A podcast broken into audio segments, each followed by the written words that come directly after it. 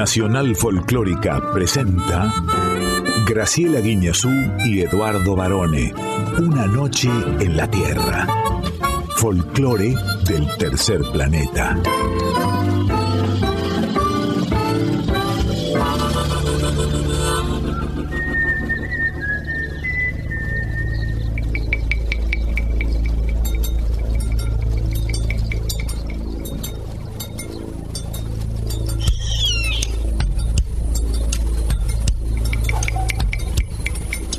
Medianoche. Y el aire vibra con los sonidos de un planeta que respira música. Y así comienza nuestro viaje. Sol de los arenales. Regada en sangre de un bravo saihueque. Grito que está volviendo en su desbocado otro pehuenche. El cielo la honda noche se oye del viento la serenata.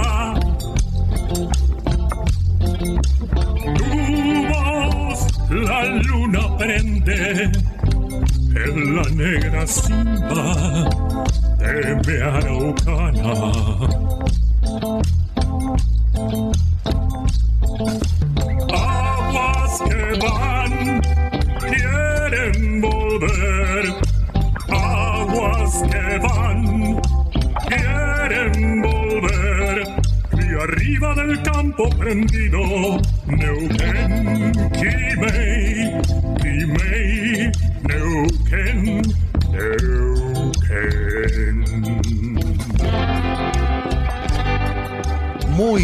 Medianoche, muy buenas madrugadas.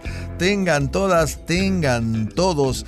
Y aquí, por supuesto, a mi lado, la fiel representante de la nueva mujer argentina, nada menos que la gran profesora Graciela Inés Guiñazú. ¿Cómo está, profe? Buenas noches. Buenas noches, varones. ¿Cómo andás? Bien, porque hay una nueva mujer argentina. ¿Cuál es la nueva mujer argentina? Explícamelo, Es Eduardo una- José. Sí, como no lo voy a explicar. Es una mujer que no espera ni desespera. Es una mujer que ha tomado protagonismo. Es una mujer que ha pasado de estar en las sombras a las primeras planas de, de las noticias mundiales en base a su talento y su inteligencia, que siempre la tuvo, pero que el ser humano macho o varón ha querido ocultar durante tantos siglos. Esta es la nueva mujer argentina.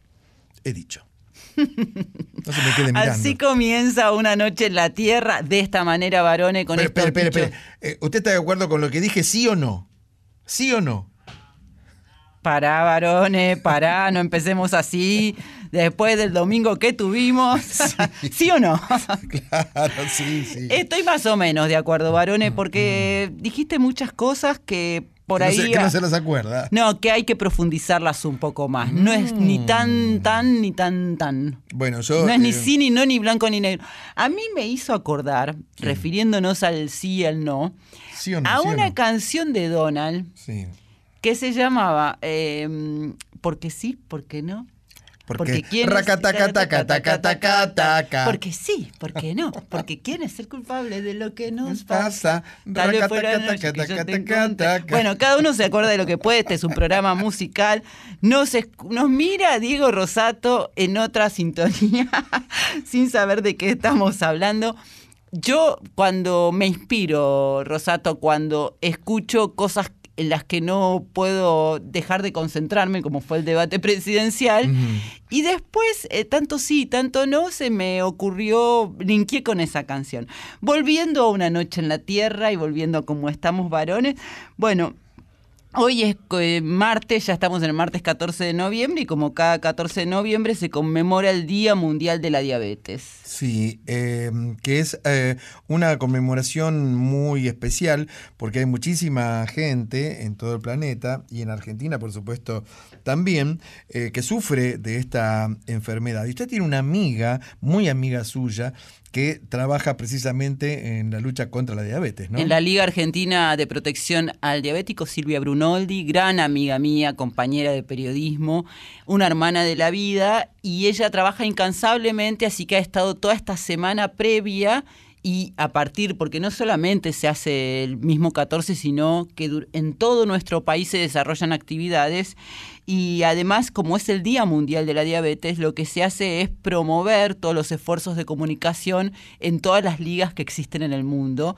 porque hay que tomar conciencia de esta enfermedad que está considerada también una pandemia. Y se celebra este día 14 de noviembre por el aniversario del nacimiento de Sir Frederick Banting, quien descubrió la insulina junto con Charles Best en el año de 1921. Y ayer, eh, lunes 13 de noviembre, yo soy muy gitana, ya lo saben, se cumplieron. Usted es muy gitana porque usted se mudaba mucho de chica, ¿no? Se iba mudando. No, no tanto, ¿sabes? Bueno, se cumplieron 60 años ayer de la salida del primer simple doble de Roberto Sánchez. Mm. En el lado A, ¿A esto le llamas amor? Bueno, hago lo que puedo, qué sé yo. Y en el lado B, eres el demonio disfrazado. Me, pone un poquitito de... ¿Porque esto de, qué año me dijo que era? Del 63, eh, una canción de Polanca que dice... A ver, le, le, pedimos a... Dieguito, pone un poco, a ver.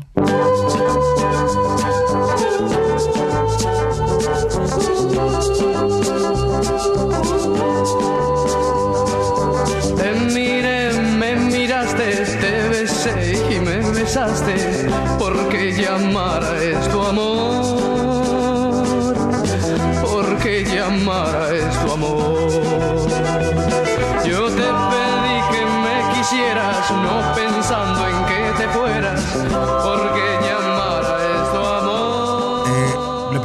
tengo para decir es que hay, hay un gran arreglo de maracas ahí. Eh, un gran arreglo. Hay que tocar las maracas así, no es fácil, ¿eh? Él grabó esta canción sin los de fuego porque la compañía discográfica solo lo quiso a él eso le, eso le valió a Sandro en ese momento la inquina y la tirria de sus compañeros de grupo. No, porque él les dijo, muchachos, hay que hacerlo. Dejen que yo ponga un pie adentro y después seguimos. Y fue verdad, porque después grabaron el primer disco con Sandro y los de Fuego. Duró poco porque en el 65 se separaron lo grabó con eh, Milo y su conjunto, que era el nombre Milo del maestro José Carli. Claro, porque en esa época las compañías discográficas tenían su propia orquesta, por supuesto con su director orquestal. Yo recuerdo que en, Philips estaba Santos Lipesker, por ejemplo, ¿eh? que también tenía la orquesta de la compañía discográfica. Y Santos Lipesker se presentaba con esos trajecitos, camisa blanca, una corbata finita, siempre desarreglado, medio desencuadrado era, ¿no?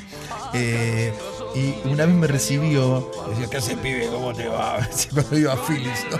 Y yo digo, el maestro Santos Lipesker. Y después grababan esas, esos discos de orquesta, ¿no? ¿Se acuerda que, por ejemplo, el Barbeta, que tocaba con Piazzolla, era Mantovani, por ejemplo? ¿Se acuerda de, ¿Por qué me decís se acuerda cada rato? Eh, volvemos. se me acuerda porque Tengo un déjà vu con lo que dijiste al comienzo de la mujer, eh, de la mujer moderna. No, varones, no me mm. acuerdo porque yo no había nacido. Buah, buah, buah. En determinados momentos que vos relatás a lo largo de una noche en la Tierra. Bueno, Horacio Malvicino, que tenía la orquesta que tocaba en CBS, se había puesto un nombre de fantasía también y era Mantovani. Entonces grababan discos instrumentales de orquesta como lo hacía Frank Purcell en Europa. Entonces grababa, qué sé yo, canciones de los Beatles, canciones de lo que sea, pero con un tono orquestal, sin cantar. Era muy típico de esa época. Bueno, Sandro tocó con Purcell. ¿En serio? Sí, porque fue invitado. Eh, él no, no quiso conquistar Europa porque mm. él ya estaba con la conquista de América y no quería viajar tanto, o sea, no quería vivir todo el tiempo fuera del país. Y fue invitado a, un festival de Cannes que tenía que ver con la industria mm, eh, de la música y, cantó tres canciones con Purcell.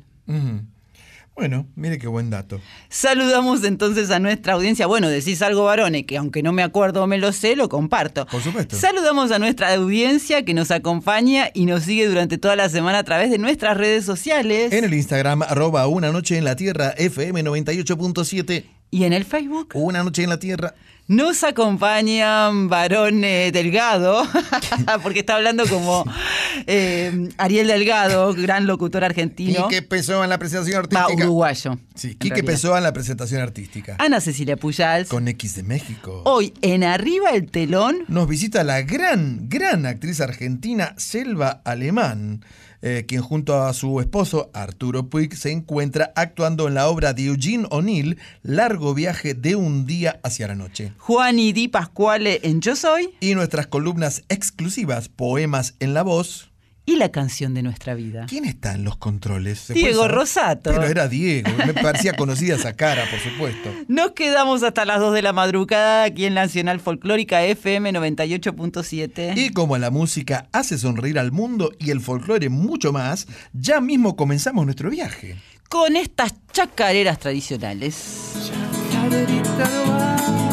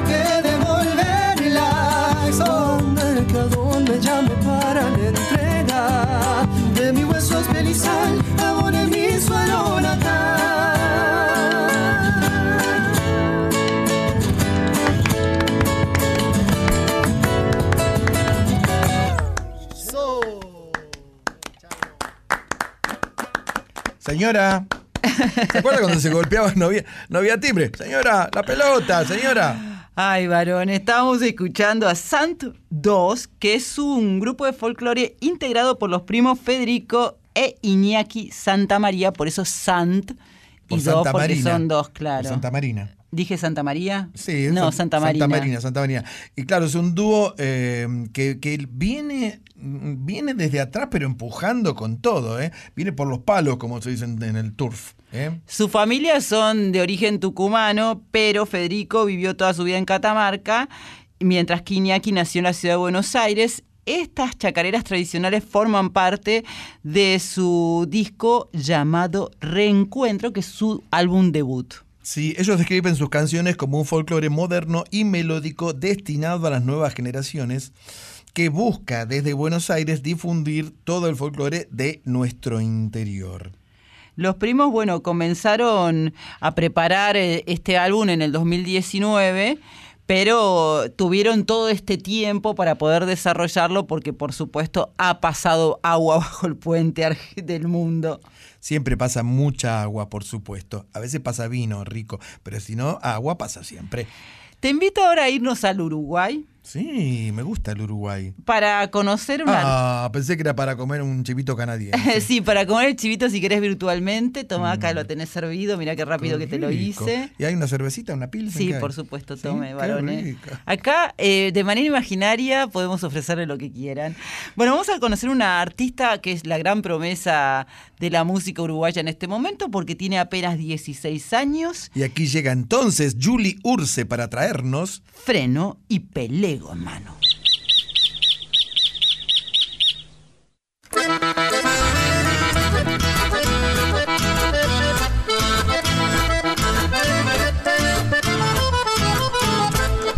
regalos que el tiempo me ha dado por ir viviendo la vida con fe. Tengo una yegua que ya está de freno, estrella gateada, pico pangaré. Un acordeón que llevo en mis brazos y me acompaña siempre a donde voy. Y cuando llora y el suspira su melodía, les dice quién soy. Cuando llora y fuelle suspira su melodía, les dice quién soy. Voy recorriendo caminos rurales, ando tranqueando sin compañía. De pago en pago le llevo a la gente algo que me falta llamado alegría. De pago en pago le llevo a la gente algo que me falta llamado alegría. Tengo salud y unos pesos guardados.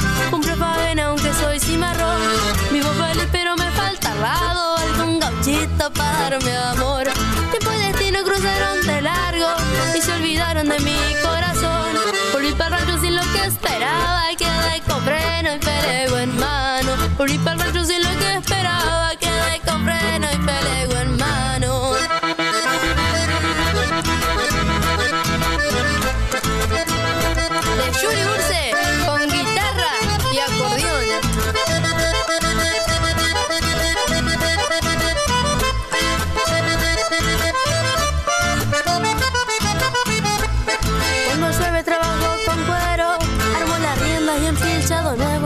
De dos y todo completo, pa' cuando pueda arrimarme al pueblo. Y esta vida que para tanta gente es solo un sueño para mí es verdad. Nadie me manda y hago lo que quiero porque estoy casada con la libertad. Nadie me manda y hago lo que quiero porque estoy casada con la libertad. Pero paisano por más que me guste, y por ahora uno la pasa bien. Yo les confieso que entre los pelegos, pa' mí que falta cariño también. Yo les confieso que entre los pelegos, pa' mí que falta cariño también. Tengo salud y unos pesos guardados. Cumplo faena aunque soy cimarrón. Vivo feliz pero me falta al lado algún gauchito pa' darme amor. Tiempo y destino cruzaron de largo y se olvidaron de mi corazón.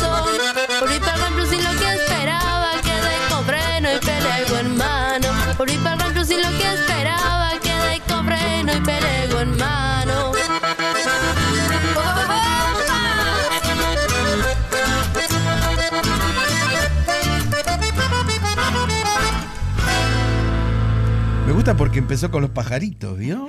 Sí, tienen esa costumbre los nuevos jóvenes artistas uruguayos que hacen muchos videos y todos tienen como un ambiente natural que está buenísimo, por otra Y parte. claro que sí. Julie Urse, cuyo nombre completo es Juliana, con Y, Juliana Urse, tiene 16 años y bueno, viene de conquistar al jurado de Got Talent con su voz y con... En la versión uruguaya, no en la. Argentina, que está en las instancias finales. Están dentro, bueno, Got Talent viene de Estados Unidos, de todos lados, ¿no? bueno, Canadá. pero eh, te digo dónde, Sí, sí, a, sí, qué, a qué jurado conquistó, varones. al Got Talent de Uruguay, muy bien dicho. Y ahora ella espera hacerlo con todos los uruguayos gracias a la publicación de su primer disco, para el cual ya compuso muchas canciones y está en proceso de finalización.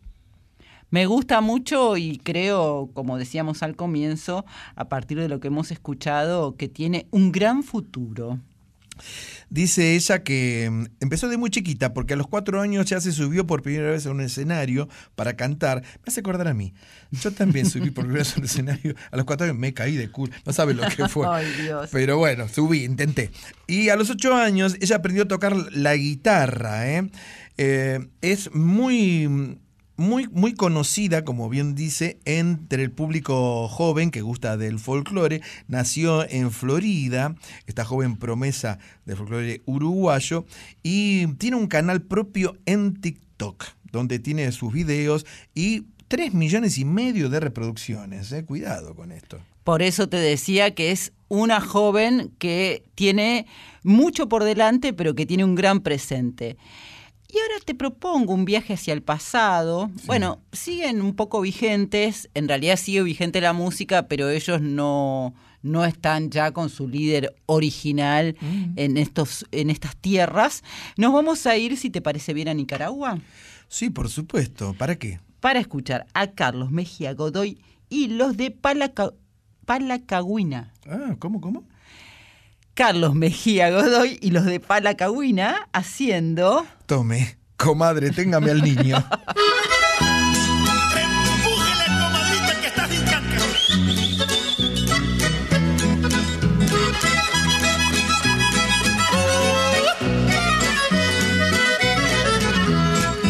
Téngame comadre al niño un rato nada más, que quiero bailar bien este son con mi compadre Chepe Salmerón. Téngame comadre al niño un rato nada más, que el sangoloteyo ya empezó. Téngame comadre al niño un rato nada más, que quiero bailar bien este son con mi compadre Chepe Salmerón. Téngame comadre al niño un rato nada más, que el sangoloteyo ya empezó. Así se baila el vals en Inalí, lo mismo que ella porta pa' Cali. Puro rompecerco sobaqueado. Levante con el caín del polvazal, ahora queda un mundo Sandoval. Truena esta canción con el resuello de su bandoneón. Yo soy de San José de las Papayas y vengo de la mera guardarraya. Al cumpleaños de la Casimira. No soy un bailarín alto quilate, pero con el violín de talalate. Hasta los viejutos hacen fiesta en el patrón. Chufio, comadre, hasta que le truenan las coyunturas. ¡ay!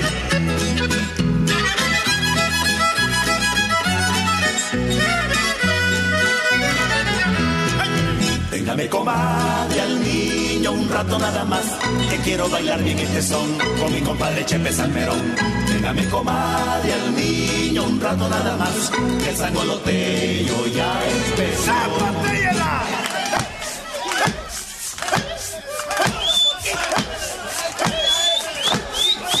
Téngame comadre al niño un rato nada más, que quiero bailar bien este son con mi compadre Chepe Salmerón. Téngame comadre al niño un rato nada más, que el sangoloteo ya empezó. Así se baila el vals en lo mismo que ella porta pa' Cali. Puro rompecerco sobaqueado. Levante con el caín del polvazal, ahora queda un mundo Sandoval. Truena esta canción con el resuello de su bandoneón. Yo soy de San José de las Papayas y vengo de la mera guardarraya. Al cumpleaños de la Casimira. No soy un bailarín alto quilate, pero con el violín de talalate. Hasta los difuntos hacen fiesta en el panteón.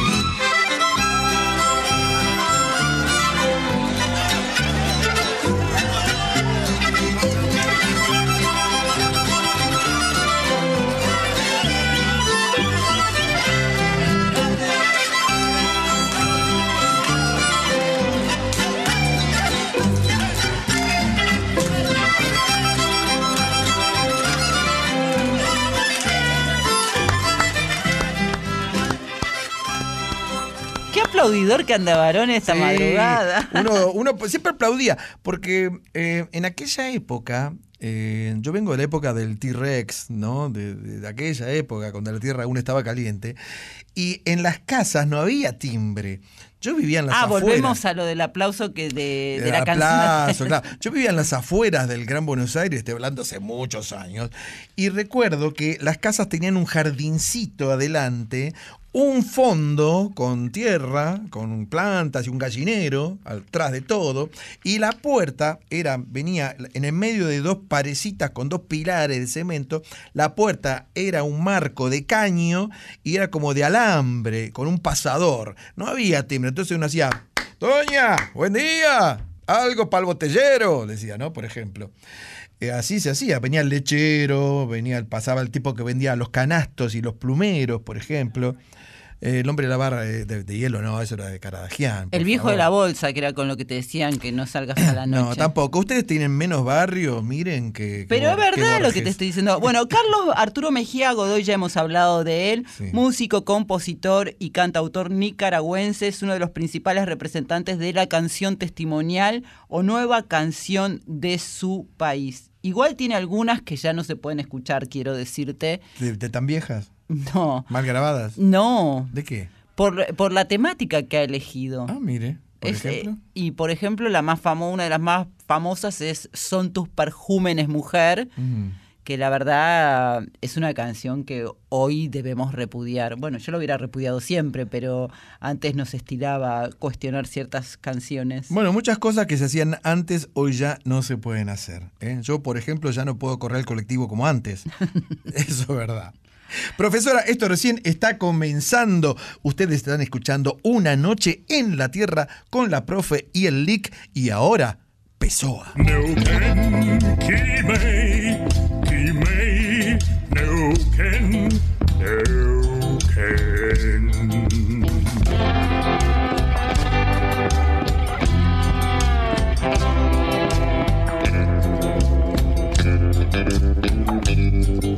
noche en la Tierra, folclore del tercer planeta, con Graciela Guineazú y Eduardo Barone. Ha llegado un momento súper especial para nosotros, Edu, tenemos que decirlo. Es esta sección que vamos a presentar ahora, pero sobre todo, ¿quién la protagoniza esta madrugada? Le damos la bienvenida a Arriba el Telón. Teatro,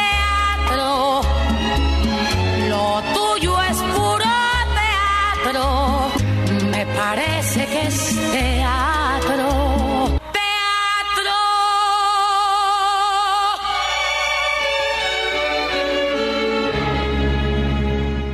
Estimada profesora, qué placer, qué honor charlar con esta mujer que es una de las actrices argentinas más importantes de la escena, no solamente teatral, sino también cinematográfica y televisiva.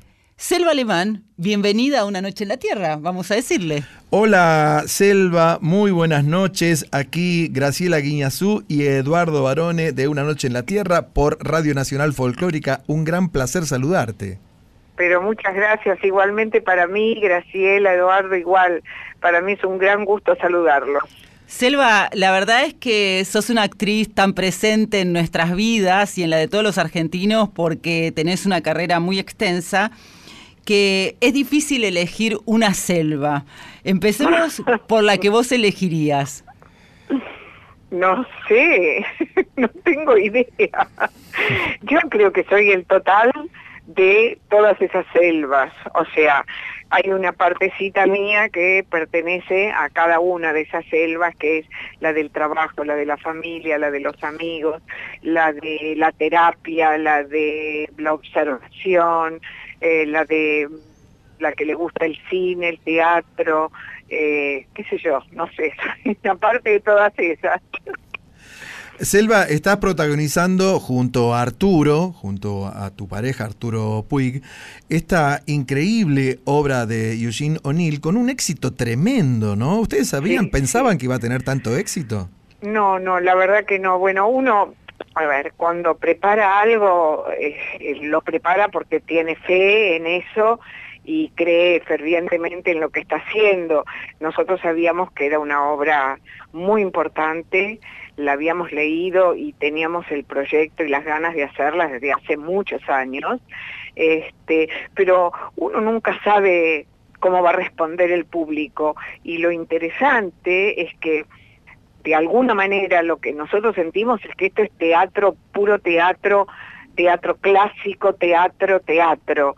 Eh, y, el público está respondiendo de una manera increíble, increíble. Estamos con llenos todas las funciones. La verdad es un, no sé, es una caricia al alma, es un premio, es, es de todo, todo lo que te puedas imaginar bueno eh, nos pasa. Están en el Teatro San Martín, vamos a aclarar, y mm, a mí me gusta el título por todo lo que significa y representa además el regreso a volver a actuar con tu marido, que después nos contarás cómo es esa experiencia. El título es sumamente eh, atrapante, largo viaje de un día hacia la noche. Sí, sí, muy, muy poético, ¿no?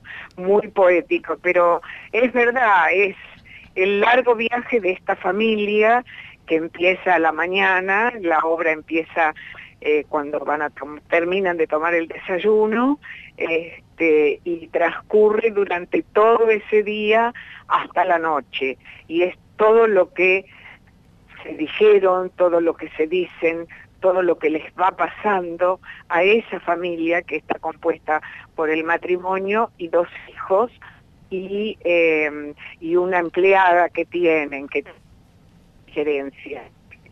Eh, y es, es, ver cómo son esos vínculos de familia que tiene, es una familia con dificultad, con adicciones, eh, con cosas no dichas, también tiene que ver con una época, porque es una obra escrita hace muchos años, este, creo que se escribió en el 30, en el 40, por ahí la escribió O'Neill, y tiene, tiene una cosa muy particular, y es que es muy autobiográfica, porque en realidad eh, los padres, que somos Artur y yo, eh, somos los padres de O'Neill, o sea, él escribió su, su familia, con algunas cosas que fue cambiando, pero, todo el tema de las adicciones tenía que ver con como algunos se salvaron y otros no pudieron, como algunos pudieron salir de la adicción, otros no. Eh, y, el, personaje de Edmond, que, lo hace Lautaro Delgado, es, es lo que tuvo de, de, no sé, de curioso, es que se cambió el nombre para escribirlo en la obra, y entonces se puso Edmund. Pero hay todo un párrafo donde eh, cuenta eh, el personaje este, Edmund O'Neill, eh, cuenta su viaje, por ejemplo, a, Buenos Aires, a la Argentina, mm. porque él estuvo, estuvo viviendo eh, acá unos cuantos años, eh, vivió por la boca, vino de marinero en un, en un este, barco de carga, y cuenta, cuenta un montón de esas cosas, muy interesantes. Selva, a mí siempre me pareció, sobre todo en tus últimos trabajos, que vos tenés una técnica de, de, actuación que yo podría describir como minimalista, es casi zen, es una economía de recursos físicos con la cual haces muchísimo, es el famoso menos es más. Yo te quería preguntar, yo te quería preguntar, perdóname, no en serio te lo digo, yo te quería preguntar si vos has, leído algo de, de, filosofía oriental o algo que tiene que ver con, con lo zen. No, he leído algo, sí, por supuesto, porque porque soy una persona curiosa, pero pero no. Eh, a ver, yo actúo, a ver, yo actúo primero con la cabeza en cuanto a comprender la obra, primero la leo a ver si me gusta, después veo a ver si me gusta el personaje y luego trato de comprender la obra y qué es lo que quiso contar el autor. Y ahí es donde yo presto mi cabeza y mi corazón y mi alma para tratar de interpretar y poner, darle carnadura y ponerle sangre caliente a ese personaje que escribió ese autor, con el cual yo a veces estoy de acuerdo eh, con el personaje y a veces no estoy de acuerdo, pero yo los amo de todas maneras. Y lo que hago es que voy dejando que me pase, que me pase por el cuerpo, que me pase por el alma.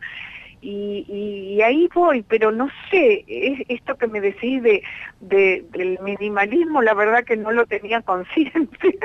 Bueno, quizás porque vos no, por supuesto, no podés verte a vos misma. no me veo, no me veo, claro. Yo creo que por ahí Edu también eh, hace foco, y eso es algo que en lo que coincido totalmente, en que tu ductilidad es natural. ¿Y cuánto hay propio y cuánto hay, vamos a contarle a nuestra audiencia, de la que recibiste como herencia de tu mamá, que fue la gran actriz Carmen Vallejo? Sí, sí, seguro, seguro, pero también, también tiene que ver con, a ver, este, eh, mamá decía siempre que lo más importante en la actuación es la verdad, ¿no? Que uno actúe verdaderamente. Entonces, eh, de alguna manera es el camino que yo elegí. Luego, con mis profesores de teatro, también fui eligiendo los profesores que estaban en esa línea. Y, ahí me formé, ¿no? Con un aleso, eh, con el, co- el Conservatorio de Arte con Osvaldo Bonet, con Nocera. eh, eran profesores que buscaban la verdad. Y yo sabía, yo sentía cuál era la verdad. La sentía en mi cuerpo, en mi alma, en mi corazón. Y siempre me dejé llevar por ese camino. Y, por ejemplo, si yo tengo dificultades para, suponete, aprenderme una frase de memoria o, eh, o decirla, trato de buscar a ver cuál es el problema que encuentro ahí y trato de reformar, reformular la frase para que sea verdadera en mí. ¿Entendés? Trabajo mucho en esas cosas pero no no no sé también hay mucho hay mucho de intuición hay mucho de dejarme llevar el personaje me lleve que el personaje me, me tome y me lleve no este y disfrutarlo y disfrutar eso Supongo que eso es fundamental. Son eh, cinco actores en escena y es un elenco muy parejo, ¿no? Sí, sí, claro, sí. Hemos trabajado mucho, hemos trabajado mucho con el director, hemos trabajado muchísimo eh, todo ese camino. Este, sí, sí, sí, sí. Creo que creo que nos hemos elegido bien, porque nos combinamos nos combinamos todos de una manera fantástica y hay muy buena energía entre nosotros y todo el tiempo nos estamos ayudando y todo el tiempo estamos modificando pequeñas cositas para mejorar, para, para, para hacerlo más entretenido. eh, y eso es, eso es bárbaro, eso es bárbaro. Los chicos, este, Diego Gentile y Julia también, son, son maravillosos, son maravillosos, la verdad, y junto con, con Luciano, con la dirección, este, fuimos creciendo todos, la verdad, es un, un trabajo que nos tiene muy contentos y muy orgullosos y que disfrutamos cada, cada función. Celo, hablando de disfrutar, de elegir, de combinar, eh, vos nos pareces una persona, además de una gran actriz, muy sensible. Y como esto es la folclórica, Una noche en la tierra, y hablamos de música también, cuando te preguntamos una de las canciones que elegirías, nos dijiste Serenata para la Tierra de Uno de María Elena. Walsh. ¿Por qué? Ay, sí, porque me conmueve, me conmueve eso, eso que dice María Elena de, de, de, de que le duele si se queda en el país, pero se muere si se va. Me parece tan gráfico, tan... a mí me mata, debo reconocerlo, y además es una de mis canciones preferidas. Eh, hicimos hace unos años con dirección de Barney Finn, con, con Telma Viral, con Duilio Marcio, con Antonio Grimau, bueno, varios que, que lo hicimos, un espectáculo que se llamaba Reconocernos, que lo Sí. hicimos en el, en el teatro de Alejandra Boero, en Andamio, ¿Qué y luego lo hicimos en algunas giras. Y eh, también estaba Inés Rinaldi y Cuachi. Inés cantaba distintas canciones, pero una de las canciones que se cantaba era esa y la cantábamos juntas. Y para mí era un placer, un placer absoluto, absoluto porque porque es una canción que llevo en el corazón. Selva la compartimos y seguimos conversando. Dale, dale.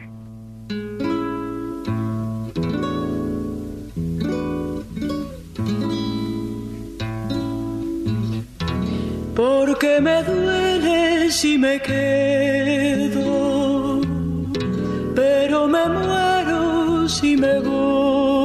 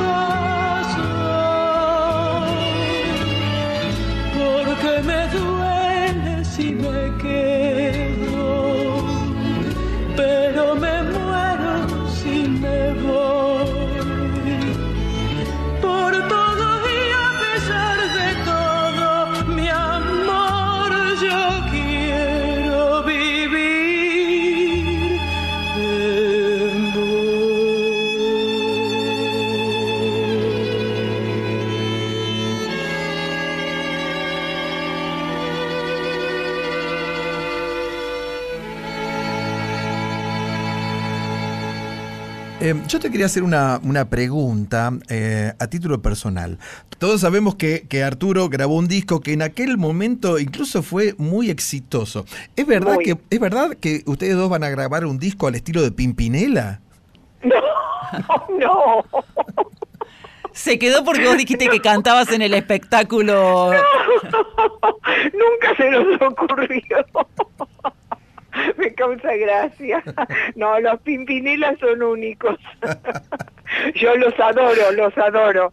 Lucía, este, el hermano Joaquín son, son realmente son bárbaros, cantan brutal y tienen unos temas fantásticos, pero no, Pero no no. me veo con Arturo haciendo eso. No es la idea. bueno, no, yo lo que te quería preguntar, eh, este, esta obra de Eugene O'Neill eh, tiene una cantidad de texto tremenda. Terrible. Y por supuesto terrible. ustedes tienen la técnica y la experiencia, pero es asombroso. ¿Cómo, cómo, te, cómo te recordás todo ese texto?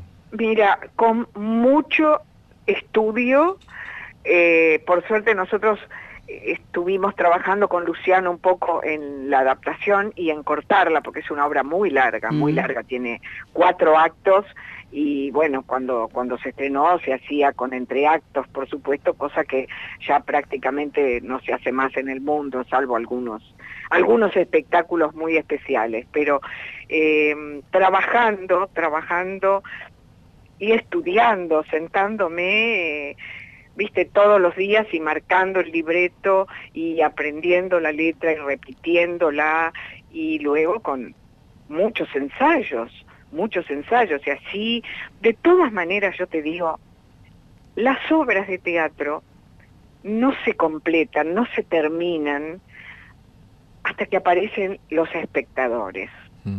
Porque uno tiene idea de los ritmos, de los momentos en que hay que parar un poco, de las pausas, tiene una idea, pero cuando aparece el público, ahí se termina, ahí se concreta, digamos, se, concreta todo el trabajo y, y se determina cuáles son los momentos en que uno tiene que hacer la pausa, que tiene que sonreír, que tiene que... Viste, es una cosa muy curiosa. Y por otro lado, todas las funciones son distintas porque el público es distinto. Por eso, Entonces- por eso cada función es tan especial y me imagino, Selva, que por eso también, a pesar de que vos sos una mujer de televisión, has hecho muchísima televisión, Sí, también hiciste cine, el teatro es como tu casa y el San Martín más. Y sí, y sí, y el San Martín, te digo, yo empezaba el San Martín desde el año 72, en que había hecho Las Troyanas, que hicimos el estreno de Las Troyanas con María Rosa Gallo y todo un grupo de, de, de- actrices maravillosas que estaban en el elenco. De bestias, de Este, bestias, esas actrices ya, no sé, increíbles, ¿no? María Sí, Rosa Gallo, por favor. María Rosa Gallo, ahí actuaba, actuaba Elena Tritec, que todavía era actriz, no era directora. claro. Este, estaba Walter Santana, eh, después, ay, mira, podría nombrarte algunas, pero no me acuerdo de todas porque el corifeo era enorme, pero estaba Graciela Araujo, estaba Cristina Murta, estaba Cecilia Roseto, estaba Graciela Dufo. No, no, era increíble, increíble. Pero desde ese año yo no volví a trabajar en el Teatro San Martín. Mirá, Esta es, mi- esta es mi vuelta. es tu regreso al San Martín después de tanto tiempo. ¿Y qué, y sentiste? años. ¿Qué sentiste cuando entraste al escenario por primera vez, a la primera función? No, porque además es el escenario donde yo había actuado, donde yo hice las Troyanas. Ah, qué bueno. Es el- la misma sala, la, la sala Casa Cubierta. Sí. Mira, eh, qué sé yo, muchas emociones, muchas cosas, muchas cosas. Me acordé mucho de, de todo lo que, lo que, lo que hicimos con las troyanas, de lo que era esa época. Y yo tenía veintipico de años. Mm, qué bueno. Era muy chica. Claro, y tenías, me imagino, otra mirada también de tantas cosas, ¿no? De todo, de la vida, de todo, de la pareja, del trabajo, de todo. A los veintipico es como que uno no está, como que falta el público, cuando digo que falta el público para el teatro, bueno, falta el público para la vida también. Y volviste hecha una mujer exitosa, gran actriz, con tu marido desde hace 48 años. Mirá si ha pasado la vida entre aquella función y la de hoy. Vos viste, vos te das cuenta así tal cual. Bueno, en esa época yo no lo conocía él, ¿eh? No, Claro. no, no, no, no, no nos conocíamos todavía. pero, pero la verdad que es, es una emoción y es un, es un privilegio estar haciendo esta obra y estar en el Teatro San Martín, que de alguna manera es como el único espacio que ha quedado para hacer este tipo de obra. Y ojalá, ojalá los, el, el- el teatro privado, digamos, los productores privados, se arriesguen a hacer un poco más este tipo de obras y no solo las comedias, ¿no? Pero, pero bueno, eh, por ahora está el San Martín, está el Cervantes y, y bueno, y también están los teatros alternativos. Claro, todo el complejo teatral Buenos Aires en realidad, con Sí. los teatros en distintos barrios de la ciudad. Claro, que eso es fantástico porque están en La Boca, están en Mataderos, están en, eh, bueno, en el Regio no sé qué, eh, qué, qué es, qué lugar es, es Chacarita más o menos, ¿no? Sí, es más cercano Después- a Chacarita, sí. Después está, Sería está el de Villa Chaca Urquiza. Colegiales, algo así. Claro, Palermo. por ahí, por Sí. ahí, por ahí. Selva, eh, sí, sí. Selva, vos sabés que eh, Graciela y yo somos grandes defensores del género de la telenovela. Ah, ¿Qué ha sido qué para vos la telenovela? Y para mí, a mí me ha gustado mucho hacer telenovela, no hice muchas. A ver, yo debo haber hecho en toda mi carrera cuatro o cinco eh, teleteatros así de, de novelas, porque lo que más hice fueron programas unitarios, Claro. eh, tipo alta comedia, atreverse, eh, situación límite, compromiso, más ese tipo de programas. Pero de todas maneras me encantó hacer tiras. Sí, es un género que usualmente está mm, menospreciado, pero que ha dado grandes intérpretes y grandes guionistas y grandes directores, ¿no? Absolutamente, pero yo creo sobre todo que no hay espacio en la televisión, porque no está legislado, este, para hacer eh, ficción argentina, que debería, debería haber, como hay en otros países. Eh, yo creo, creo, no estoy no estoy demasiado segura, pero creo que, por ejemplo, México tiene un 30% de porcentaje para hacer teleteatros de ellos, mexicanos, y son teleteatros, no para hacer eh, otro tipo de programación. Acá tenemos la posibilidad de hacer programación argentina, pero es eh, no necesariamente de ficción. Entonces la tele nuestra está llena de programas con panelistas, que no me mm. parece mal, está llena de programas periodísticos, de noticieros, todo eso es producción argentina, pero falta ficción y falta, por ejemplo, shows musicales, que tampoco hay. La ficción en realidad argentina se, eh, se, trasladó por una cuestión económica, imagino yo, a los stream, o digamos a las plataformas diferentes en donde hay muy buena ficción argentina, pero no como la que desearíamos ver en la tele. Pero no se, no se hace, es ficción tipo serie. Claro. Es distinto, es diferente. Mira, por algo pasan las novelas turcas y tienen éxito. Sí, es verdad. Por algo ocurre. no creo que sea solo porque son baratas, sino porque deben estar bien vendidas este, a los auspiciantes. Yo antes de despedirte, eh, querida Selva. ¿Ya hablamos, ¿Ya hablamos media hora? Que has sido tan amable en recibirnos. Pasó volando esta noche en la Tierra, conversando con vos qué bárbaro, qué bárbaro. Bueno, igual que suerte que hoy no tengo teatro, así que puedo estar disponible para ustedes el tiempo que quieran. Yo te quería preguntar, acá entre nosotros y ahora que no nos escucha nadie, ¿vuelve Virginia Woolf? Ah, no sé. Ah, ¿vos mm. escuchaste algo de eso? Mm. puede ser, puede ser. Sí, ¿no? Un poco más, un poco más grande, pero puede ser que vuelva Virginia Woolf. ¿Qué recuerdos ah, tenés? ¿Qué recuerdos tenés? Ah, para mí es una obra muy maravillosa porque además fue una de las primeras obras que yo hice en teatro haciendo el papel de la jovencita en el 65, 66 creo que se estrenó acá. Este, y luego tuve la oportunidad de volver a hacerla haciendo ya el personaje protagónico, que la hicimos con Arturo ahí en el Teatro Regina. Para mí es, es una obra maravillosa de, Edward Olby, es extraordinaria esa obra, cómo habla de las complicaciones de la pareja, del matrimonio, no, no, es, una obra espléndida, espléndida. Creo que en ese sentido he sido muy privilegiada en hacer obras realmente interesantes como Cristales Rotos de Arthur Miller, como El Precio de Arthur Miller también. Eh, bueno, ¿quién le teme a Virginia Woolf? Ojalá, ojalá me la propongan, la hacemos. Ojalá y después te volvemos a llamar. Ha sido un enorme placer, Selva, tenerte esta noche en la Tierra, aquí en la Folclórica. Y para cerrar elegiste otra canción que tan emblemática, que significa tanto para los argentinos, Adiós Nonino de Astor Piazzolla. ¿Por qué?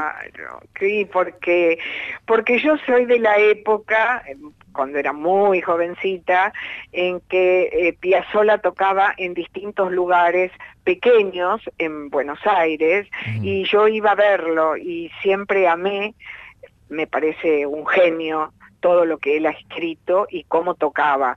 Entonces por eso lo elegí, porque además cada, vez que escucho su música mm, me conmuevo. Y lo raro es que no te hayas cruzado con él, porque durante los años 70, Astor Piazzolla y su quinteto tocaron varias veces en el hall del Teatro San Martín. ¿Sí? Ah, no, no, ahí no, ahí no, pero yo iba a verlo donde estuviera, ¿eh? Donde estuviera yo iba a verlo, porque además había dos amigos míos que, que, que, este, que tocaban con él, Oscar López Ruiz y el hermano y Jorge, este, y Jorge López. Y Jorge, exacto, exacto. Este, y Oscar estaba en ese momento estaba casado con una muy amiga mía, con Elsa Jaskalevich, así que lo veía mucho y lo seguía mucho, por eso lo conocí mucho a Piazzolla desde de, escucharlo ahí en persona, ¿no? Y era era muy muy conmovedor, muy conmocionante. Precisamente Adiós Nonino en esta versión que vamos a escuchar está Astor Piazzolla y su quinteto y participa tu amigo Carlos Pérez Ruiz en la guitarra. Selva, un placer haberte recibido, compartimos esta canción y con ella te despedimos. Un gusto, ¿eh? un abrazo grande y para todos los oyentes de ustedes, mi cariño. Y mandale un abrazo y un beso enorme a Arturo de parte nuestra. Muchas Les gracias. digo, les digo, gracias a ustedes, adiós.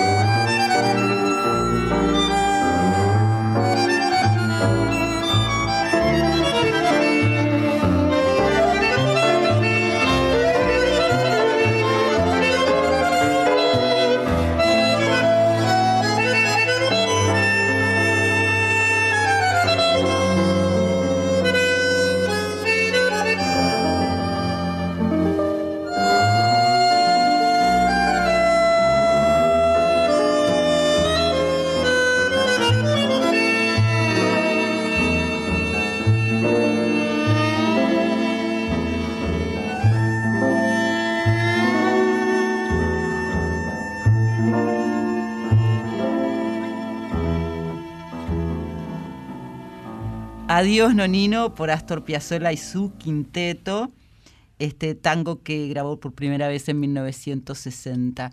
Qué linda mujer, qué lindo escuchar a esta enorme actriz Selva Alemán, ¿no, varones? Sí, que además tiene, como usted decía recién, entre bambalinas, Mm. esa risa tan linda, ¿no? Tan natural y tan personal. Eh, yo quiero recordar que Selva Alemán, junto a Arturo Puig y elenco, están haciendo la obra clásica de Eugene O'Neill, Largo viaje de un día hacia la noche en el Teatro San Martín, con funciones de miércoles a sábados a las 20 y 30 horas y los domingos a las 19 y 30 horas. Completan este elenco Lautaro Delgado Timruk, Diego Gentile y Julia Garris, con dirección de Luciano Suardi. Se las recomendamos mucho y una vez más, Selva, gracias por haber estado aquí en La Folclórica. Nos quedamos hasta las 2 con Una Noche en la Tierra. No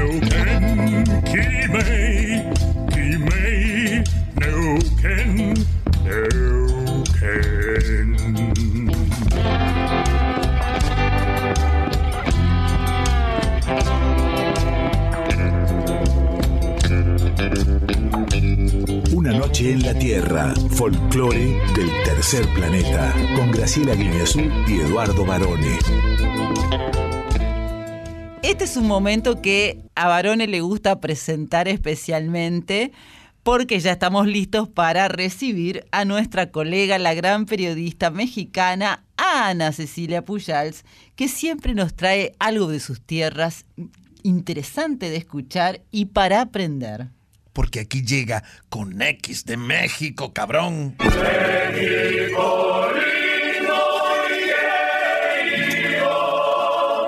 Hola, hola, buenas madrugadas. Tengan todos ustedes amigos, público conocedor de Una Noche en la Tierra. ¿Cómo están?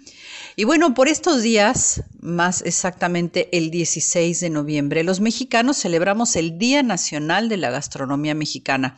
Pues sí, tenemos una fecha para celebrar justamente el nombramiento hecho por la UNESCO de la cocina, así se llamaba el expediente, se llama.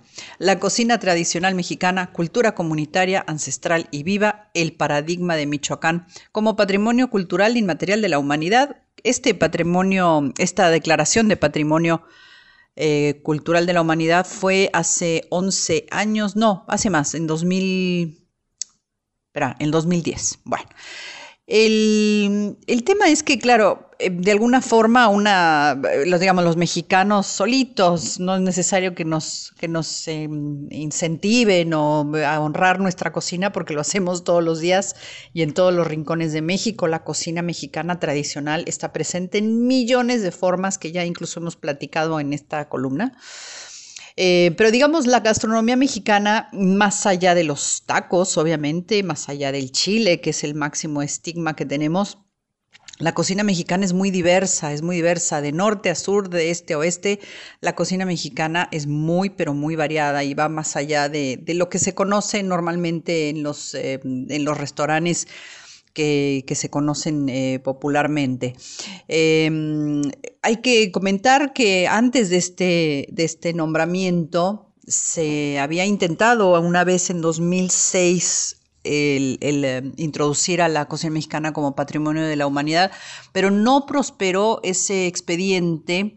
Eh, se llamaba pueblo de maíz porque justamente se basaba en todo lo que es el, el uso del maíz como piedra fundacional de nuestra cocina, es decir, es una cocina de maíz a base de, es nuestro pan, la tortilla y todo lo que emana, digamos, de la masa del maíz nixtamalizado, que es un proceso por el cual se, eh, se alcaliniza el maíz y se le provee de elasticidad para poder trabajarlo en sus diferentes formas.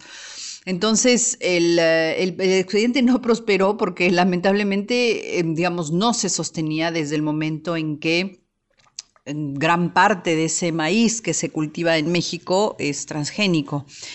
Eh, desde entonces, bueno, eh, surgieron muchos movimientos con relación a salvar los maíces criollos y los maíces originarios para poder eh, darle a nuestra cocina una, sobre todo una impronta más saludable, o sea, un maíz saludable.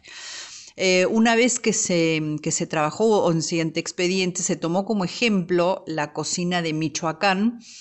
Eh, Michoacán es una provincia, un estado que está en el centro oeste de, nuestro país y que se basa sobre todo en, en lo que son las cocineras tradicionales o en la oralidad y cómo se trabaja para que esa, esa tradición no se pierda. Entonces se le tomó como un paradigma, digamos, porque en Michoacán eh, tradicionalmente la cocina ha sido así y se podría haber tomado, por ejemplo, Veracruz, se podría haber tomado Oaxaca o se podría haber tomado Puebla, que son lugares en donde la cocina tradicional, efectivamente, gracias a la oralidad, gracias a la práctica constante, bueno, pues se va transmitiendo de boca en boca, pero bueno, prosperó el de Michoacán. Y, mm, y bueno, pues eh, gracias a esta oralidad pues se han, se han preservado nuestros platillos. Desde luego, nuestra cocina es compleja, es una cocina mestiza. Hay que acordarse que la- en la época prehispánica existían muchos elementos de los cuales eh, cuando llegaron los españoles se los llevaron muchos de ellos a, España donde tomaron otra forma. Eh, Me estoy acordando del chocolate que el chocolate, el cacao se tomaba con agua y era un- una bebida prácticamente destinada nada más a las clases sociales superiores, mientras que cuando se llevó el cacao y se, se le mezcló ya con leche, ya se socializó y se popularizó. Lo mismo con elementos que han, que han de la cocina mexicana de la cocina originaria mexicana, como el tomate, que gracias a que se llevaron a Europa, por ejemplo, el tomate, gracias a eso existe la pizza, qué rica la pizza, y así como en, en otras, en muchos otros casos. Así que, mm, pues es un momento para honrar los platillos que cotidianamente nos hacen felices y hacen felices a personas de todo el mundo. Hay muchos, muchos eh, elementos que México le ha dado al mundo eh, para, para su cocina y también muchos elementos que la cocina mexicana ha integrado en, su, en sus preparaciones. Es el caso de la cocina francesa, que eh, la cocina francesa se puso muy de moda en el siglo XIX y, mm, y bueno, se afrancesó nuestra cocina y gracias a eso hay platillos maravillosos. Obviamente también llegaron muchos platillos eh, traídos de Oriente gracias al comercio que había y que ya hemos hablado en alguna ocasión de las naves chinas y orientales que iban y venían y llegaban justamente al puerto de Acapulco, nuestro querido Acapulco tan golpeado, pero bueno. Así que, bueno, la estamos recordando en nuestra cocina, nos acordamos todos los días. Sería muy bonito saber qué platillos de la cocina mexicana disfrutan ustedes o cuáles les gustan más, a ver si les cuentan a Eduardo y a Graciela en alguna retroalimentación que puedan tener. Mientras tanto, eh, yo decía al principio de esta columna que el mayor estigma de la cocina mexicana es el chile, que todo pica, y no es cierto, es uno de los grandes mitos de la cocina mexicana, ¿no? O, de la impronta de la cocina mexicana, que todo pica, y no, no es verdad. Eh, tenemos muchas salsas, utilizamos muchos chiles, pero no necesariamente tiene que ser todo picante. Hay platillos que están, digamos, que llevan el chile implícito en su preparación y por otro lado hay salsas, millones de ellas, porque cada casa tiene su salsa, que uno puede pedir aparte. Así que no se dejen, no se dejen este, asustar. Y mientras tanto vamos a cerrar como siempre con alguna cancioncita que tiene que ver con todo esto y elegí el son del chile frito, que es una canción bellísima de Lila Downs, es una chilena eh, de la costa, muy linda, me encanta que Lila Downs le dedica muchas, muchas canciones a, a los chiles y a la gastronomía, bueno, tiene la cumbia del mole y otras, pero el son del chile frito, una belleza. Les mando un saludo y nos escuchamos la próxima semana.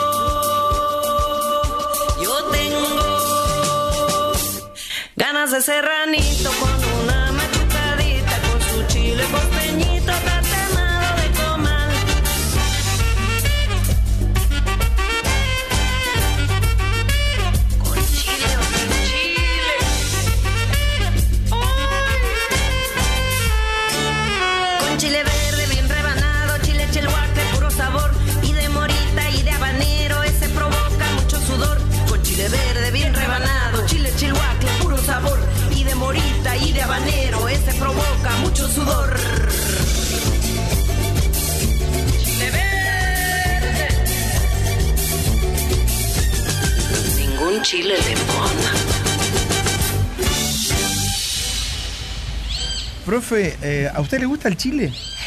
Sí, me gusta, pero no concuerdo tanto con Ana que no es picante. Ella porque está acostumbrada. Sí es cierto que también se ha estigmatizado al, al chile, porque todos ya pensamos que te va a picar esa comida mexicana porque tiene chile. Eso es cierto, pero que pica, pica. Sí, igual no es el único pueblo americano que utiliza eh, chile y esos picantes. ¿no? No, Yo el otro día comí una comida peruana que era un arrocito con marisco. Era tan picante, yo creo que, no sé, estaba todo, todo Perú ahí adentro de ese sabor. Picaba. Bueno, y los chiles tienen una cantidad enorme, una gran variedad de chiles en México. ¿eh? Y por eso Lila Downs le dedicó una canción, Son de Chile se llama, son del Chile, no de Chile, son del Chile y que está incluida en el álbum Al Chile del año 2019. Y todo esto viene a cuento, como nos decía Ana Cecilia, porque este jueves 16 de noviembre como cada 16 de noviembre, se celebra, estudia varones, el Día Nacional de la Gastronomía Mexicana, que fue declarada así por la UNESCO en 2010. Y dije estudia porque es el día para adecuado, el 16, este jueves, para ir a celebrar esta fecha y comer algunos ricos taquitos o lo que te guste a ti. Burritos, taquitos, tortillas. Y el son del chile frito, además de ser una canción que ahí la escuchábamos. ¿Por qué frito? ¿Le agregaste? Sí, por- ahora lo voy a explicar. Ah, el bueno, son del perdón. chile es la canción, pero Ah, además perdón, perdón, el son del chile frito es un documental Ah. que en principio pudo verse durante una pequeña temporada en YouTube, después lo levantaron y solamente se ve en alguna plataforma que ahora no sé cuál puede ser. Es un documental que mm, hizo Lila Downs, donde describe eh, la historia precisamente de lo que es el Chile y lo que significa el Chile para los mexicanos. ¿eh? Ella... mm, por supuesto, ¿se acuerda cuando la entrevistamos hace muy poco a Lila Downs aquí en Una Noche en la Tierra? Y yo hice un zoom con ella y podía ver que estaba en su casa y atrás se veían un montón de ollas, sartenes colgadas, hay un montón de implementos de cocina. Es que la cocina, también esto lo comentó no solo en esta columna de hoy, sino siempre Ana Cecilia, es sumamente importante para México, podemos decir que para todos los países del mundo, pero en México la cocina tradicional eh, por algo ha sido declarado Patrimonio Cultural Inmaterial de la Humanidad, como también nos refería Ana, porque respeta absolutamente todas las raíces de, de su cultura, la naturaleza, la tierra, y le da mucha importancia a cada plato. Y, y de hecho, ya lo he comentado yo también alguna vez, la gastronomía mexicana, más allá de estos títulos, por ejemplo, el de la UNESCO, tiene realmente muy buena gastronomía en cualquier lugar de México que vayas. No y no necesitas ser algo caro o que esté de moda como muchos de los restaurantes mexicanos tan premiados, sino que a cualquier bolichito que vas, pulquería, Sí. como dice Un Anita. bolillito de pulquería. No, bueno, no. Encuentra, encuentra una rica comida. no. Sí, varones. Sí, por supuesto. Y mm, con respecto a Lila Downs, que también la hemos visto no hace mucho aquí en Buenos Aires, ella dijo, yo no puedo entender mi vida sin la música. Gracias a la música descubrí quién soy y gracias a la música sé hacia dónde voy. Yo pensé que iba a decir, yo no puedo entender mi vida sin el chile. Bueno, eh, yo creo que por supuesto el Chile es como, también tienen estas bebidas como el pulque, el tequila y el otro que nunca. El mezcal. Y el mezcal, El exactamente. mezcalito, al que, Que- es- a eh, Lila Downs le ha hecho canciones también. todo buen mexicano que se precie de tal tiene a la mano siempre un tequilita, un mezcalito y algún chile dando vueltas, por supuesto. Así lo debe ser. Eh, querida profesora, hablando de canciones y de cantantes y de momentos tan lindos, le voy a proponer ir ahora directamente y de cabeza hacia nuestra nueva sección intitulada La canción de nuestra vida. Hubo un tiempo en el que todo nos nombraba. Yo soñaba con canciones inmortales. Escribo junto a ti la canción de nuestra vida.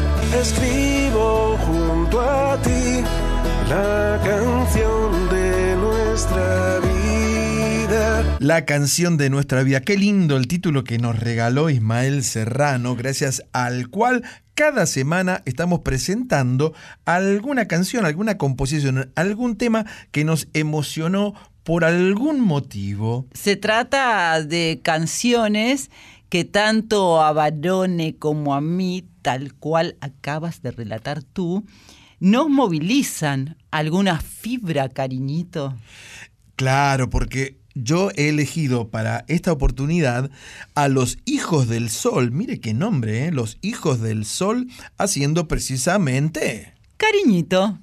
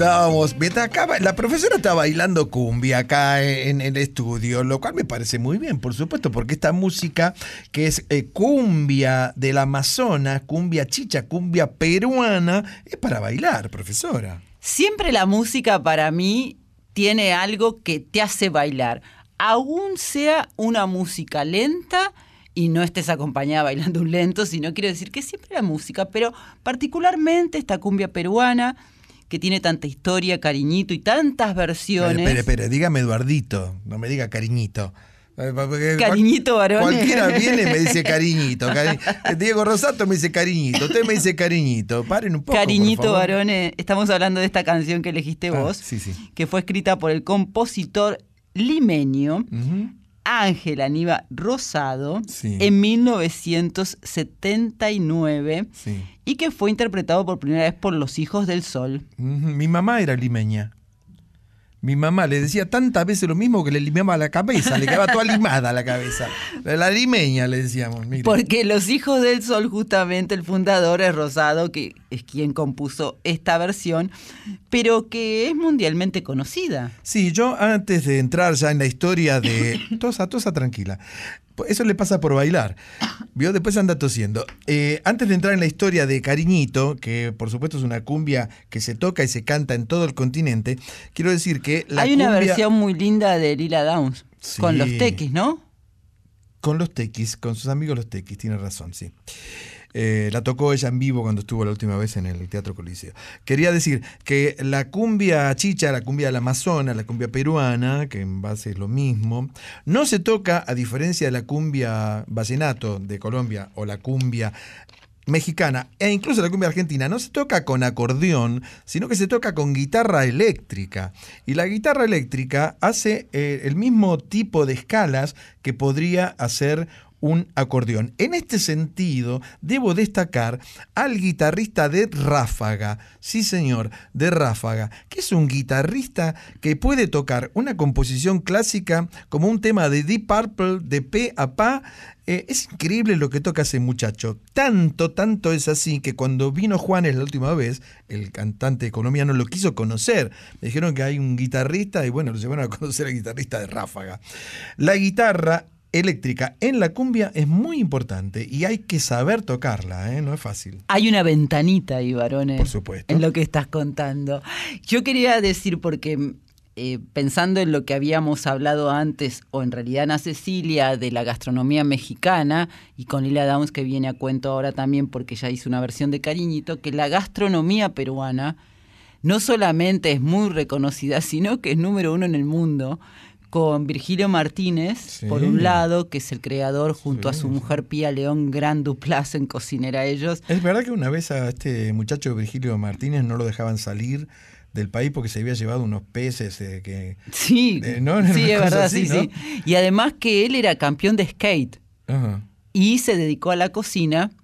Y ya que hablábamos, bueno, eh, con su mujer, como decía Pía León, son los dueños de Central y después está el dueño de Maido, que es un micho, Micha se llama, así le dicen, que en realidad es un, un peruano hijo de japoneses y hace cocina fusión. Bueno, aquí hay un par de restaurantes que hacen comida peruano-japonesa. En. Palermo, por ejemplo, hay uno muy, muy conocido en una esquina. Sí, claro, el de eh, uno del creador fue es uno de los promotores de la, de la difusión de la cocina latinoamericana y de la cocina peruana, sobre todo, la puso en lo más alto Gastón Acurio. Pero volviendo a Cariñito, dimos una vuelta, por acá estamos de regreso, varones. Sí, eh, resulta que Ángel Rosado fundó en 1976 el grupo Los Hijos del Sol. Tres años después compuso Cariñito para ese grupo que la grabó con la voz de Edson Bordáez y en la guitarra José Luis Carballo. La canción fue un éxito inmediato, profe, y salieron versiones en diferentes países. La popularidad fue tan grande y tan, Tan, permanente sí. eh, que llegó una noche del 79 al, estudio donde estaban grabando otro tipo de música. Dijeron, tenemos que grabar esto ya porque va a ser un éxito. Dicho y hecho, la grabaron y empezaron a irradiar la- las eh, emisoras de, de Perú, pero llegó a todo el continente e incluso a Europa. ¿eh? No sé cómo no la grabó todavía Julio Iglesias, pero en eso debe andar. Porque realmente es una canción que tiene una letra muy simple, pero tiene un ritmo contagioso. La letra es muy amorosa, tiernamente amorosa. Podría ser la declaración de amor de un campesino, por tan simple que es, ¿no? Digamos, pero contundente, eso sí. De hecho, el título también es simple, pero contundente, como dice Barone. Nos vamos a escuchar a Quique Pessoa, Sí. pero nos quedamos aquí hasta las 12 en la folclórica con Una Noche en la Tierra. Muy bien.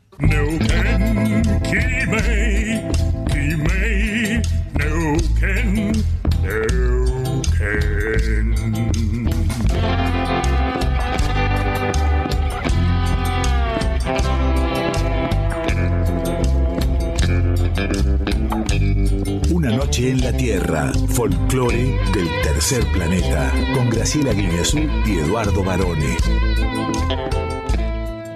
Profe, profe, profe, deje de bailar y escúcheme. Llega Yo Soy, la columna, la sección donde presentamos artistas emergentes de nuestro país. Yo soy.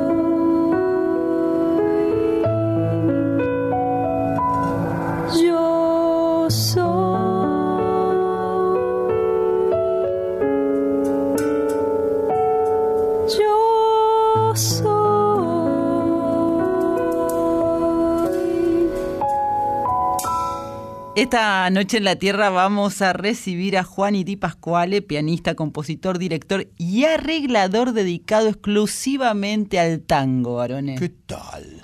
Hola, buenas noches Graciela y Eduardo.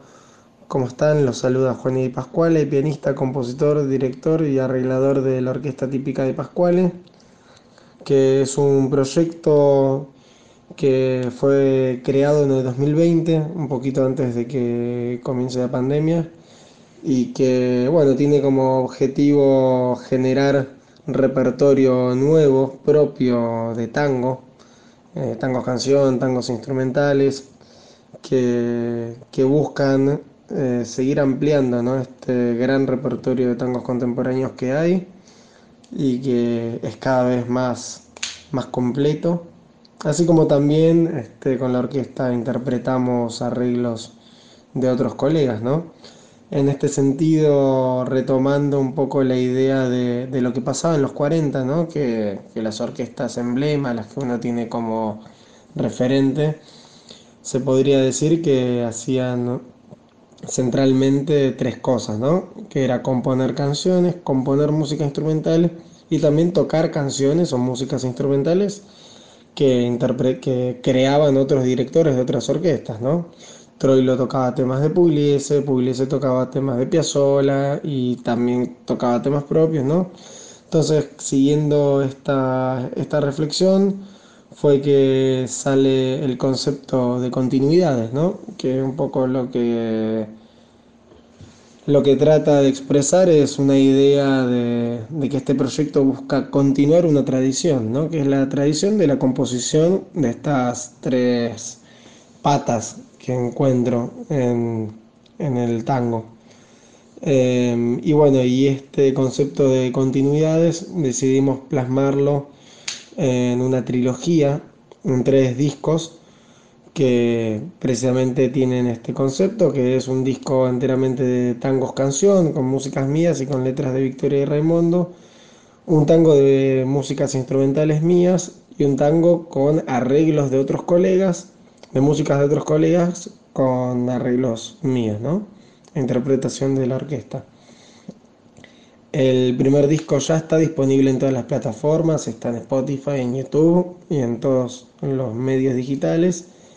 El segundo disco, que es segunda pata de esta trilogía, que es la de los arreglos, ya tiene su primer lanzamiento en el aire, que es el single que grabamos con Inés Cuello, que es Mañanita.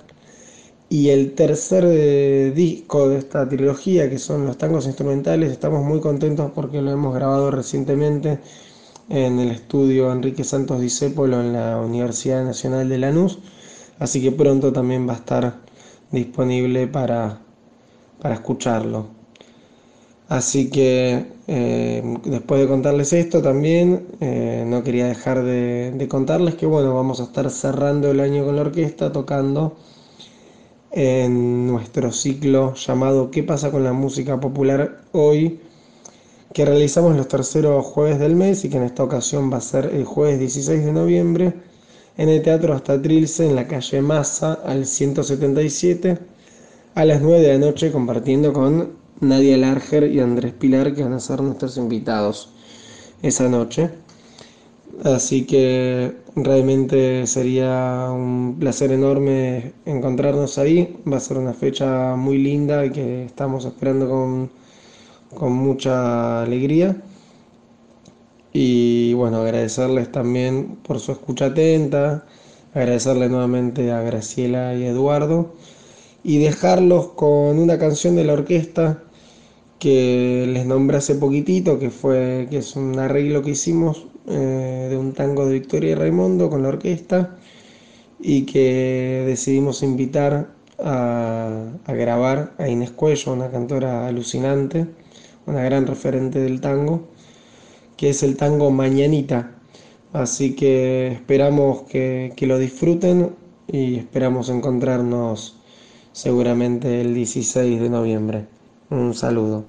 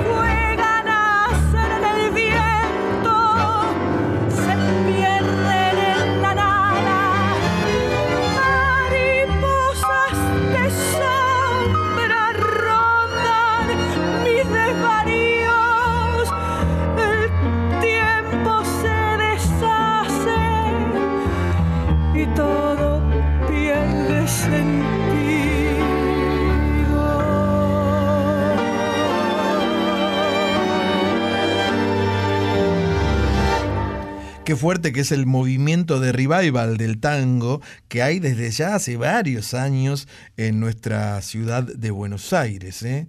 Están saliendo una gran cantidad de orquestas, solistas, tríos, cuartetos, tangueros, con una fuerte influencia, por supuesto, tanto desde el lado de don Osvaldo Pugliese como de Troilo y en algunos casos incluso de Darienzo, que era una cosita más bailable. De hecho, estamos varones escuchando en los últimos Yo Soy muchos eh, cantantes, artistas dedicados al tango. La otra vuelta fue Quiero 24, por ejemplo.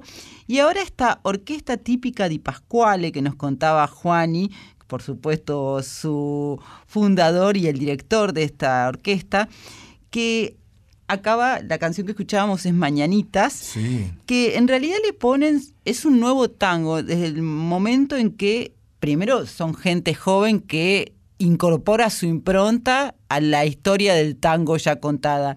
Pero además es no está rompiendo el ritmo, sino que hacen innovaciones sobre el género. Yo quiero aclarar que recién dije que Darienzo tenía una cosita más bailable, cosita en el sentido más eh, amoroso, porque mucha gente prefería los tangos bailables de Darienzo a los tangos mm, más virtuosos, podemos decir, de El Gordo Troilo. Así que esto fue dicho sin... No fue eh, no fue peyorativo para nada. Dicho lo cual, la orquesta típica Di Pascale, que como bien usted dijo, está dirigida por el pianista Juan Juan y Di Pascuale, ¿sí? presenta tres volúmenes de su trabajo Continuidades, se llama, ¿eh? Son unos EP, Extended Play, se llaman así, donde plasma la convicción de que el nuevo tango, por supuesto, es innovación, pero sobre todo la prolongación de aquello que quedó marcado en la memoria colectiva como el sonido de la década del 40, encarnado por las orquestas emblemáticas que acabo de expresar. Y por otro lado, ellos están haciendo presentaciones con un, en un ciclo que tiene un título súper eh, llamativo y también que te hace ver por dónde va este, esta propuesta. ¿Qué pasa con la música popular? Hoy se llama y eh, la orquesta Di Pasquale también convive con artistas y comparte la música con artistas de otros géneros en este ciclo, que es donde se van a estar presentando esta orquesta típica Di Pasquale con continuidades, volumen 1, 2 y 3, en el Trilce Teatro en Masa 177 en Almagro, este jueves 16 de noviembre. Sí, y en el volumen 1 de Continuidades se incluyen seis canciones que nacieron en pandemia y mire qué curioso, se produjeron estas canciones, estos temas, de esa manera que, era lo que se podía hacer en aquel momento, o sea, a través de mensajes de WhatsApp que iban y venían entre Juan y Di Pasquale y la cantora y letrista Victoria Di Raimondi, de Raimondo. Perdón. Así nacieron tres tangos, un vals, una milonga campera y una samba que recuperan ciertos giros melódicos, armónicos y orquestaciones clásicas, pero cuyo sonido es realmente muy actual. Y en el segundo EP se presentará en forma de que se presentó en forma de singles, contiene tangos contemporáneos de otros autores, pero con arreglos propios y con la participación de la cantora Inés Cuello. Como dije, entonces... Y perdóname, mientras que en el tercero solamente son obras instrumentales de autoría de Juani. Bien, como dije, entonces, este es el nuevo tango argentino que está produciendo realmente un enorme, fuerte, necesario y hermoso revival de aquellas orquestas de los años 40. Y le agradecemos, como siempre, a Cintia Carballo y a nuestra compañera también Cintia, por un lado, eh, Mariana Fossati. Bien, la vamos a invitar entonces ahora, profe, a usted y a toda la audiencia a esta sección que se ha dado en llamar Poemas en la voz.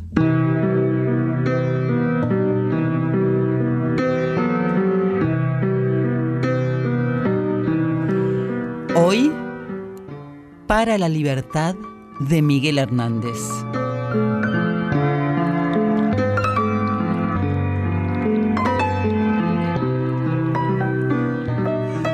Para la libertad sangro, lucho, pervivo. Para la libertad mis ojos y mis manos, como un árbol carnal, generoso y cautivo, doy a los cirujanos Para la libertad siento más corazones que arenas en mi pecho. Dan espumas mis venas y entro en los hospitales y entro en los algodones como en las azucenas. Para la libertad me desprendo a balazos de los que han revolcado su estatua por el lodo y me desprendo a golpes de mis pies, de mis brazos, de mi casa, de todo. Porque donde unas cuencas vacías amanezcan, ella pondrá dos piedras de futura mirada y hará que nuevos brazos y nuevas piernas crezcan en la carne talada. Retoñarán aladas de savia sin otoño, reliquias de mi cuerpo que pierdo en cada herida. Porque soy como el árbol talado que retoño, porque aún tengo la vida.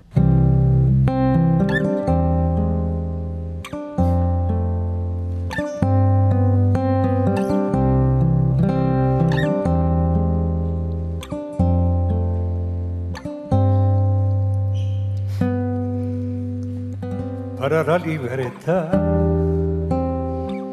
Sangro lucho per vivo para la libertad. Mis ojos y mis manos, un árbol carnal, generoso y cautivo, doy a los cirujanos.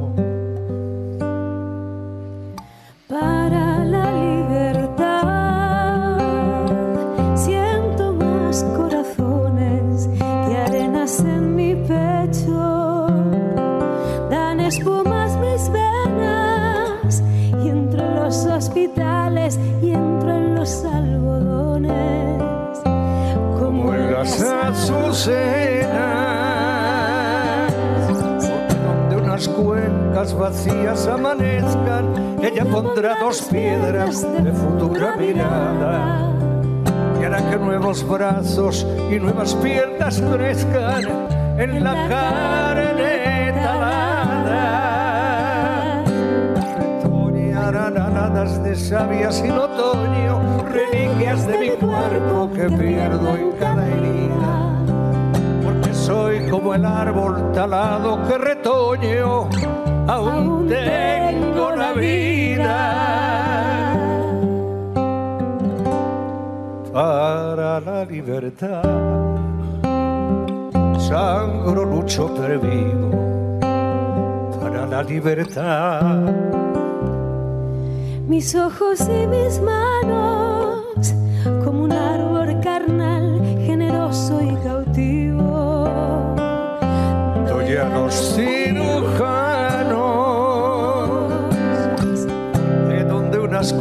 vacías amanezcan, ella pondrá dos piedras de futura mirada y hará que nuevos brazos y nuevas piernas crezcan en la carne talada. Retoñarán aladas de savia sin otoño, reliquias de mi cuerpo que pierdo en cada herida. Porque soy como el árbol talado que retoño, aún tengo la vida. Aún tengo la vida.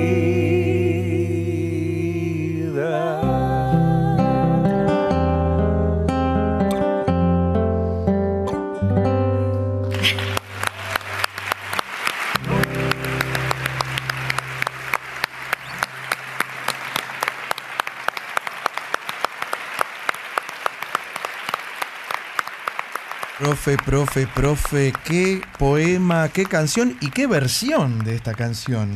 Es una versión casi estreno, podríamos decir, porque es del 30 de octubre en vivo. Joan Manuel Serrat y Rosalén.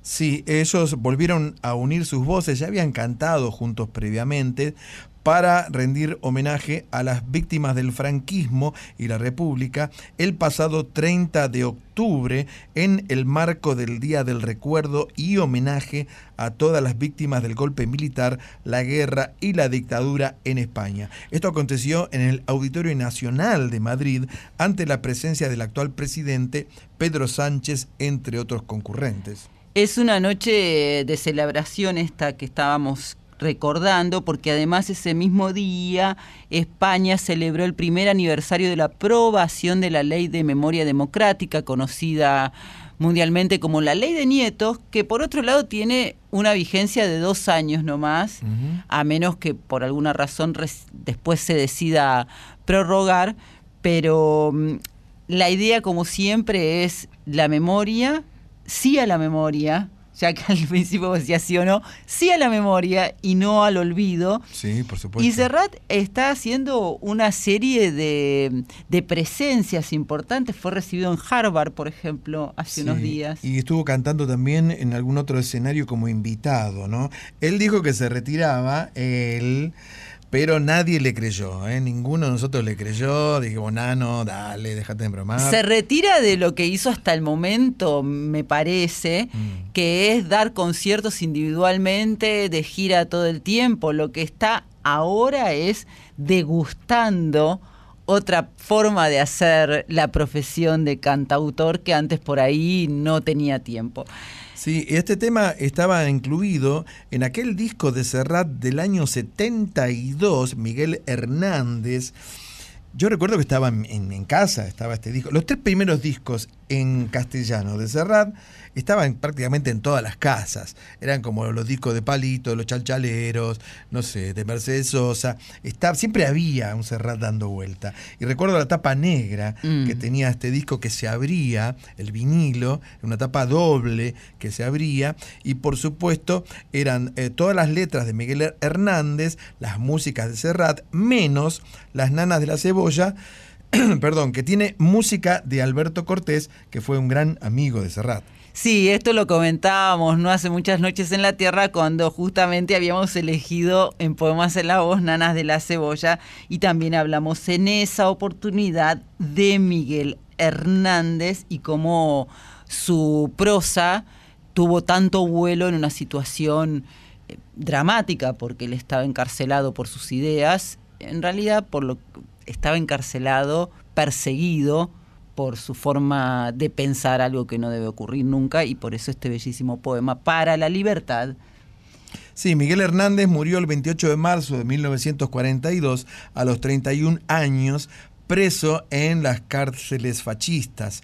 Eh, y yo recién hablaba de este disco de Serrat que estaba en casa, en muchas casas, y mm, quiero eh, expresar algo muy cortito, y es que en una época donde la tecnología y la inteligencia artificial tienen una presencia tan determinante, recordemos que acaba de salir un nuevo disco de los Beatles, por ejemplo, eh, que sale un nuevo disco de los Rolling Stones, que salen discos que tienen la última tecnología, un sonido espectacul- espectacular, impecable, donde uno puede escuchar lo que quiere con la máxima pureza. Sin embargo, estos discos clásicos, como el de Miguel Hernández de Serrat, se escuchaban en un tocadiscos Winco con una púa Gloster de lata. ¿eh?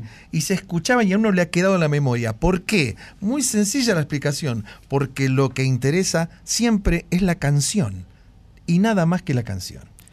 Y tenía, bueno, tiene ahora su, su, su regreso, su apogeo otra vez, el vinilo. Entonces los tocadiscos son objetos de culto. A mí lo que más me gustaba del tocadisco y lo que siempre me gustó, primero era el ruido de la púa que hacía cuando vos apoyabas. Sí, que te estaba. Y la después, fritura, la fritanga fri- le decíamos. Y ¿no? después la posibilidad que ahora tenés que, mm, bueno, depende de dónde estés escuchando música. Si estás con la computadora, vas para atrás con el mouse. Pero ahí tenías que levantar con cuidado la. mm, ¿Cómo se llamaba? La, El brazo El de- brazo del tocadisco. Fonocaptor. El brazo con sumo cuidado y tener la puntería de enganchar exacto en el momento que estabas. Sí, que yo tenía un adaptador que era como una especie de cilindro que se le ponía al eje del Winco, donde iba el agujerito, digamos, porque venían los discos de 45, que tenían un agujero mucho más grande, entonces había que tener un adaptador para poder escucharlo, era raro eso. Marone, te veo muy entusiasmado, pero te quiero decir que estamos llegando a las 2 de la mañana, así que hablemos otro día de esas experiencias. Nos despedimos hasta la próxima noche en la Tierra. Sí, por supuesto, nos acompañaron Quique Pessoa en la presentación artística. Ana Cecilia Puyals, Con X de México. Selva Alemán Qué, qué honor. En Arriba el Telón. y Juan y Di Pascuale. En Yo Soy. Seguimos comunicados siempre a través de nuestras redes sociales toda la semana, en el Instagram Arroba Una Noche en la Tierra FM 98.7. y en el Facebook. Una Noche en la Tierra. Agradecemos a nuestros compañeros. Dieguito, el gesticulante Rosato, porque yo siempre lo miro y el tipo me gesticula, me hace un montón. Él debería eh, hablar por señas, ya a esta altura puede hacerlo. El mismo Diego Rosato, entonces. Y José Luis de Dios en la puesta en el aire. Mónica Alice en la operación técnica. Darío Vázquez. Por el podcast siempre disponible en la web de la Nacional Folclórica como en Spotify. Violeta Epifanio. Ultravioleta, atenta, subiendo nuestras secciones a la web de la Folclórica.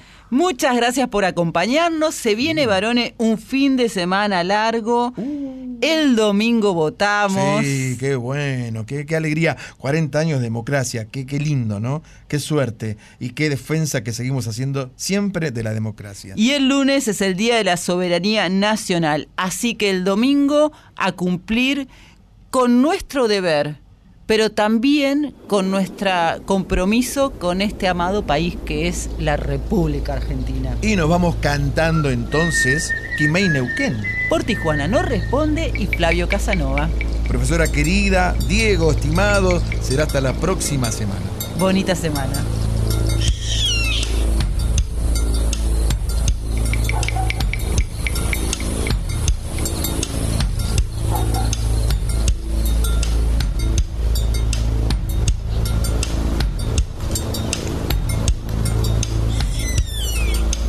Sol de los arenales,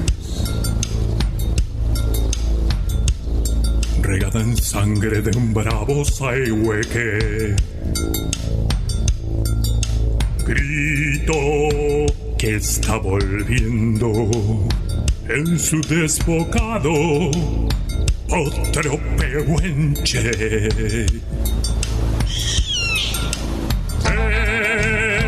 Cielo la honda noche.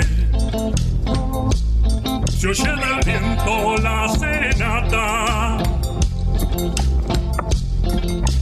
Tu voz la luna prende en la negra simba de mi araucana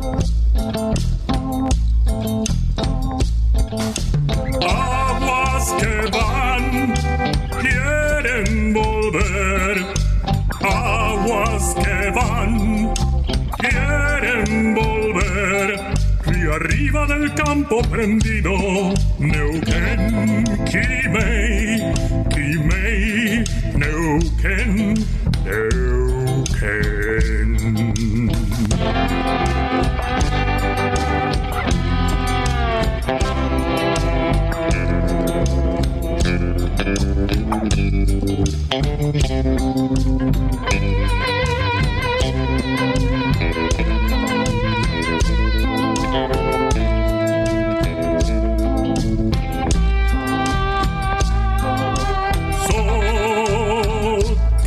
gastando en piedras lajas y turbias corrientes. Beso la sombra india que vuelve crecida de un sueño verde. Ya madura el silencio